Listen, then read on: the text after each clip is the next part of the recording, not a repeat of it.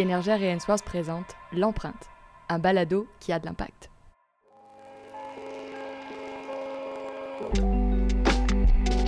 Salut, ici Jean Théroux. Je suis vice-président croissance et innovation pour le groupe Ainsworth et Énergère au Québec. Aujourd'hui, on va parler avec Pierre Loyer. Pierre est vice-président senior pour le groupe Ainsworth au Québec. Un gars droit, un gars très respectueux, très honnête, puis avec une, grande ouverture d'esprit. Fait que je suis vraiment heureux pour notre premier balado de prendre ce moment-là avec un leader qu'on va tous apprendre à connaître davantage.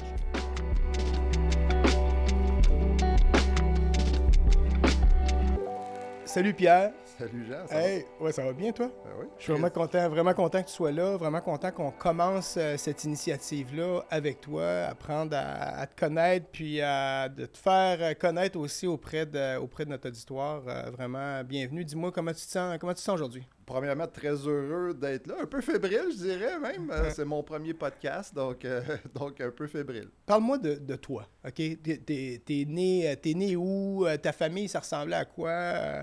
Né à Saint-Henri, donc Montréal, toute ma vie. Donc, je suis un Montréalais de souche. Famille euh, ordinaire dans un quartier ouvrier. Ouais. Euh, mon père a été représentant toute sa vie. Il a eu une petite business pendant euh, 10-15 ans. OK? C'est probablement de là que mon, mon, Ouais. mon sens entrepreneurial euh, vient. T'as des enfants. Ouais. Euh, t'as une femme, je pense, ça fait longtemps. C'est quoi le nom de tes enfants? C'était quoi le... Camille Camille. et puis Maxime. Maxime. Ma fille est infirmière. Max avait, il allait avoir 21 ans. Donc, Ok.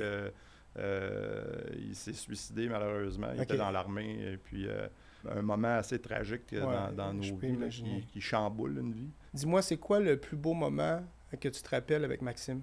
Un moment particulier, puis je l'ai réalisé quelques années après l'événement. Mm. euh, on est en voyage dans les Hautes-Gorges, donc euh, en Charlevoix. Tante Utopia. euh, mais on est uniquement nous quatre. Mm. Nous, on voyage beaucoup en groupe. Beaucoup, beaucoup en famille, beaucoup avec des amis. Puis je me suis rendu compte plusieurs années après, en regardant des photos, que ce voyage-là m'avait marqué. Puis j'en suis venu à la conclusion que c'était parce qu'on était juste nous quatre, Juste finalement. Écoute, il a plu, il faisait froid. on a fini dans un magasin pour s'acheter des cotons ouatés. On avait l'air de la famille Slow-Mo parce qu'on était habillés tous pareils. Puis je pense que ça a été ça, a été ça la, la- la réalisation que finalement, on, on était juste ensemble. Puis ça, ça avait fait la différence. Hmm. On avait pris plus de temps entre nous, euh, le temps d'échanger, Ouais. euh, les soupers à la table, juste nous quatre, Ouais. euh, jou- jouer aux cartes.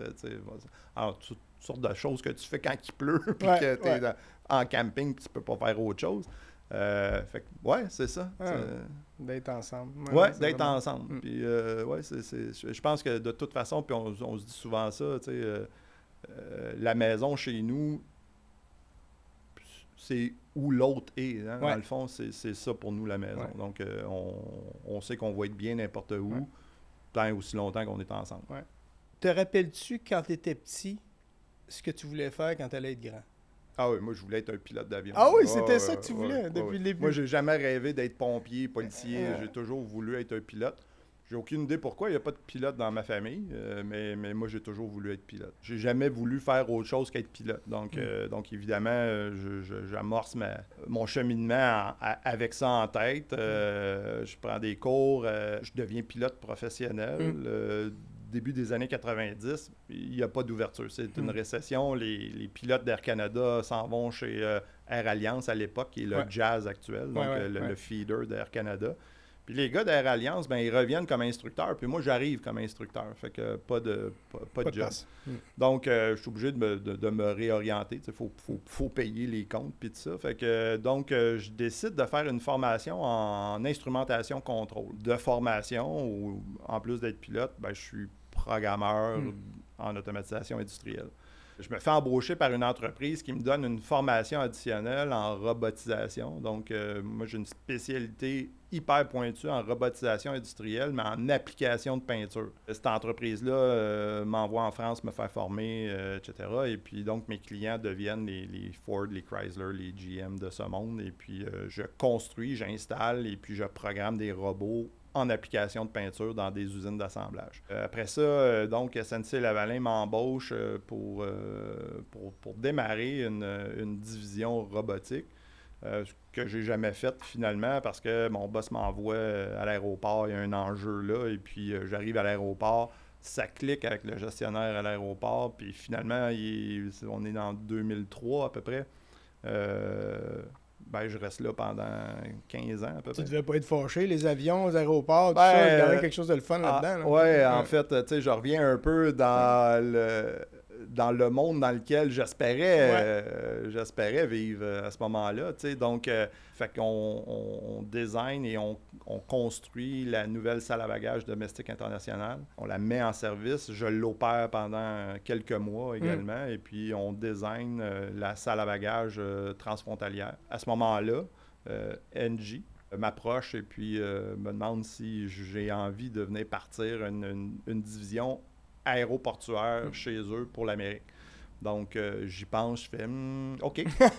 ça a pris combien de secondes? Ça, ça ouais, c'était en nanosecondes, je pense, à ce moment-là.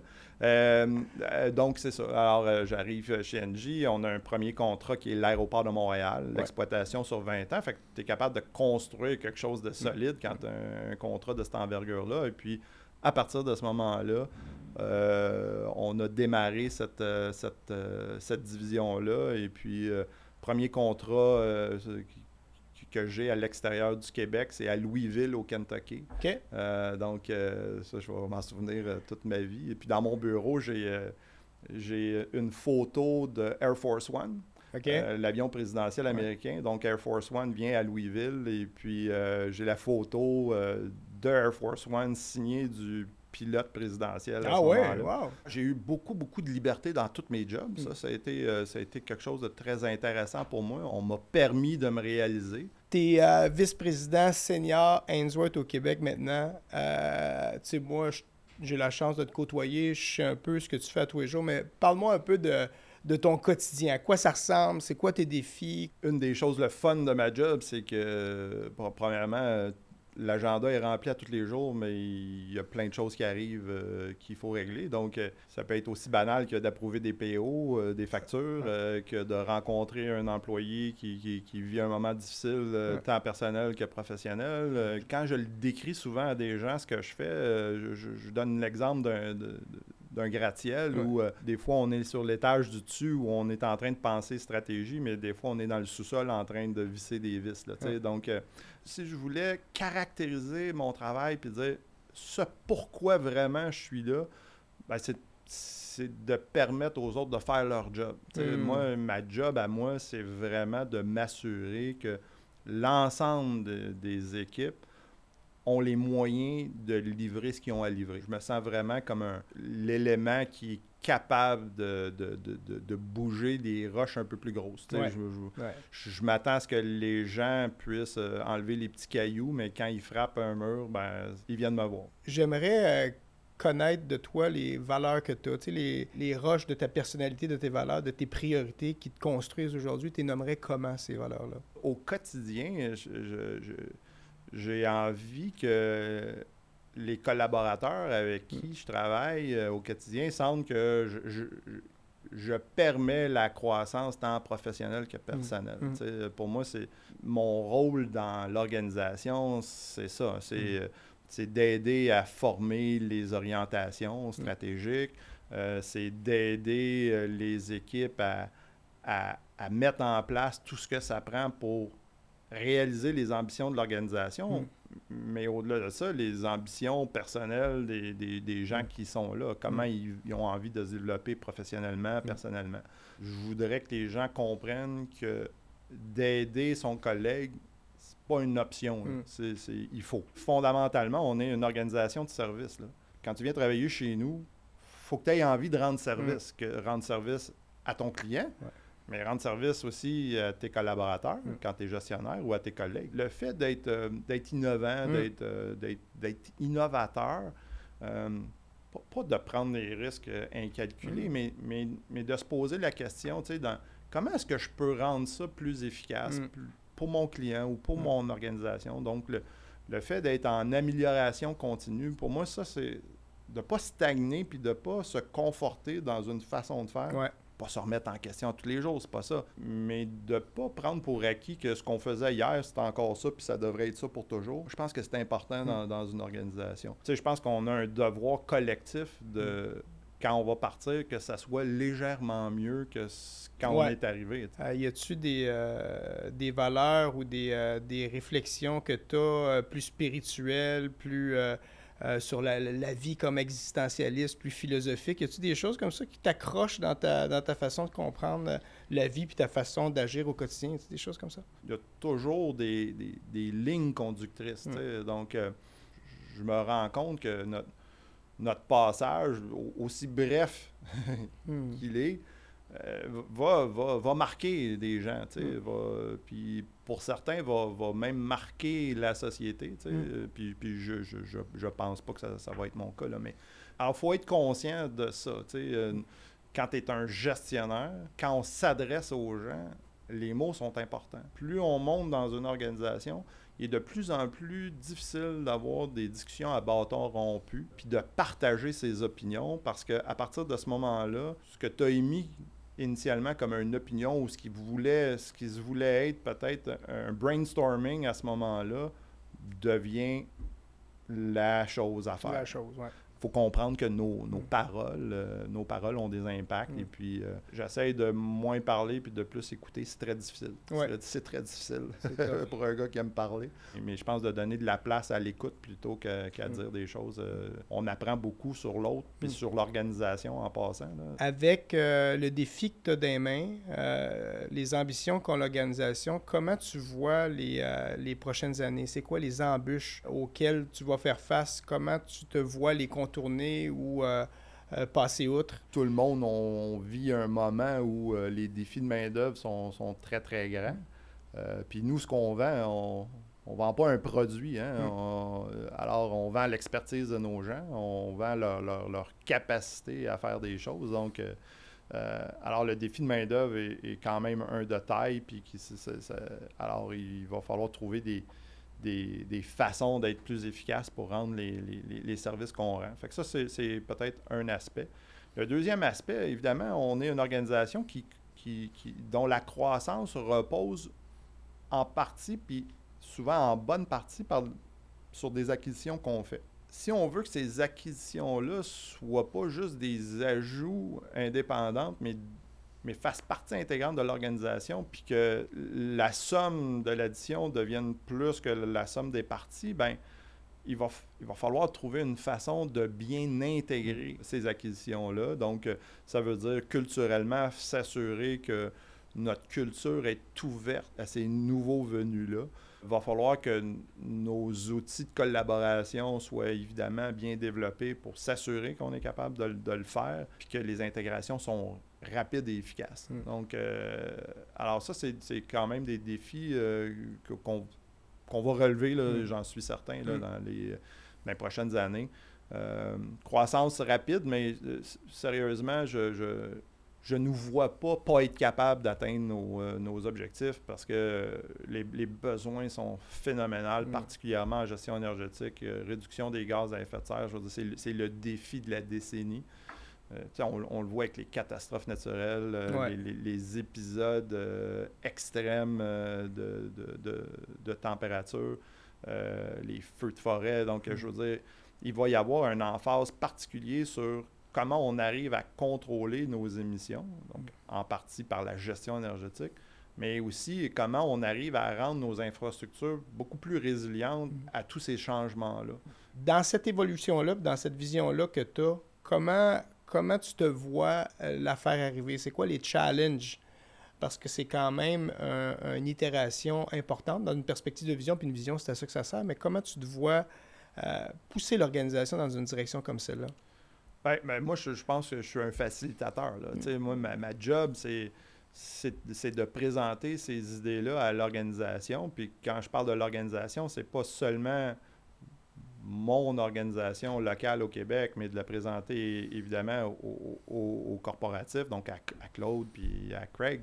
Et puis, euh, donc, de faire en sorte que on a le support corpo pour le faire. Euh, mais l'affaire qui est fantastique dans ça, c'est que tout ce dont on parle là vit présentement chez Ainsworth de Ouais. façon individuelle. Mm.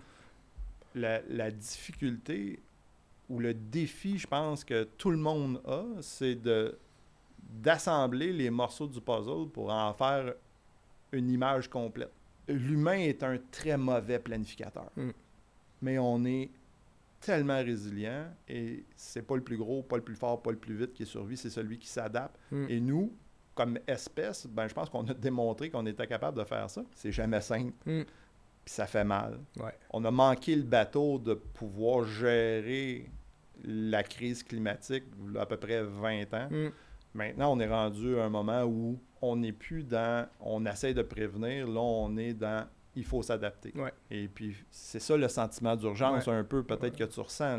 C'est de dire Ouais, oui, mais passons à l'action, par exemple. là, Je veux dire, c'est le fun d'en parler, mais il, il faut que les actions suivent tout ce que la science nous Mm. dit. La question qui justifie l'ensemble de notre discussion, l'empreinte. L'empreinte que tu as le goût de, de laisser, de léguer. Aujourd'hui, au quotidien, euh, j'ai envie que les gens se mobilisent puis, puis se mettent en marche pour justement faire en sorte que aujourd'hui est un peu pire que demain, Mm. mais mieux qu'hier. Notre raison d'être Mm. principale, je pense, c'est l'environnement. Mm. Donc, comment on arrive à faire en sorte que, comme individu, mais comme aussi une organisation, un citoyen corporatif, comment on arrive à aider collectivement, évidemment, nos clients, mais nos villes Mm. également, à avoir l'impact le plus minimal possible sur, euh, sur, sur notre environnement. Mm. Puis, puis quand je dis l'environnement, c'est, quand on bâtit, euh, quand bâtit une infrastructure en quelque part, il faut qu'on ait la conscience de cet impact-là sur l'environnement de vie des gens qui vont être autour, que ce soit le trafic, que ce soit les îlots de chaleur, que ce soit euh, la connectivité, soit en mobilité active ou en mobilité collective, que ce soit euh, justement la consommation énergétique de ces bâtiments-là. Donc, il y a une réflexion à faire, puis ultimement, comme organisation, on est super bien placé pour aider à cette, euh, à cette réflexion-là et puis à l'implantation de ces infrastructures-là dans, Mm. nos, euh, dans nos quartiers, dans nos milieux de vie. là. Mm. Donc, à, à ma hauteur, Mm. j'aimerais ça que je puisse dire que pendant mon, mon- mon petit bout, euh, Mm. ben, euh, on, on ait été capable de faire ça. Les cimetières sont remplis de personnes irremplaçables. hein. Ouais, ouais, ouais, Puis la boule a continué de tourner. là. Alors, mon impact sur la Terre, c'est pas de la fausse modestie. là. Mm. C'est- un pragmatisme basique de dire aujourd'hui, c'est moi, Mm. puis demain matin, il va y avoir quelqu'un d'autre. Puis ce quelqu'un d'autre-là, guess what? Il risque d'être plus brillant que moi. Mm. Il risque d'avoir des meilleures idées que moi. là. Moi, ma job, c'est pas d'avoir des bonnes idées, c'est d'avoir des bonnes questions pour Mm. que les gens qui sont bien plus brillants autour de moi aient ces bonnes idées-là. Puis je pense qu'il faut prendre les inspirations de, de tous, les, euh, de tous les avenues parce que euh, des, des gens inspirants, là, il y en a dans le quotidien. Mm. Là, je veux dire, il y a des techniciens chez nous là, qui font des, des choses extraordinaires avec des moyens limités, Mm. euh, qui rendent des services peu communs. Et Mm. puis, alors, je pense que le- le- l'inspiration vient de partout. Et Mm. puis, et puis, si on est juste un petit peu attentif, on peut les Mm. voir, ces, Ouais. ces- ces moments inspirants-là de, de tous. Et puis, euh, et puis c'est vraiment dommage parce qu'on on prend pas le temps de les souligner souvent parce qu'on est emporté dans tout ce qu'on fait. Puis, tu sais, ça va vite, la, la- la vie. Et puis, mais, euh, mais clairement, le- les, les- les moments inspirants, puis l'empreinte que les gens peuvent laisser autour d'eux, Mm. aussi modeste que ça soit, Mm. c'est souvent très inspirant. Ce que ça me, ce que ça m'inspire, ce que tu dis, c'est toute l'importance d'une vraie écoute. Ouais. Parce que si tu n'écoutes pas, tu, tu verras jamais ça. Pourtant, en effet, tu as 100% raison de l'inspiration. Il y en a beaucoup autour de nous. Chacun, chaque personne a, son, a son, sa capacité d'inspirer si on fait juste écouter un peu. Hey Pierre, c'était un plaisir de te recevoir à l'empreinte. Tu vraiment inspirant. Puis je pense que plus l'organisation va te ressembler, plus avoir d'impact, puis plus elle va rencontrer ses objectifs. Vraiment, je le pense sincèrement. Ben, c'est vraiment. euh, ça fut un plaisir partagé. Merci beaucoup. Et Ouais, merci puis, ben, j'apprécie le bon commentaire. Merci.